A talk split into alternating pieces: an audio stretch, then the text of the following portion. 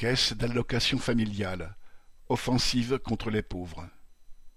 Courant mars, le Sénat a voté un texte stipulant que plus aucune allocation sociale hors retraite ne pourra être versée sur un compte non français ou non européen et que les conditions de résidence pour leur obtention se modifiaient.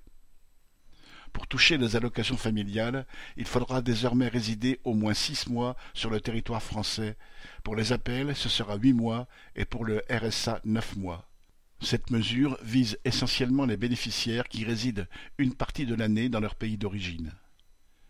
Il s'agit de trouver tous les moyens possibles et imaginables pour réduire le nombre de bénéficiaires des prestations sociales en y ajoutant une pointe de racisme.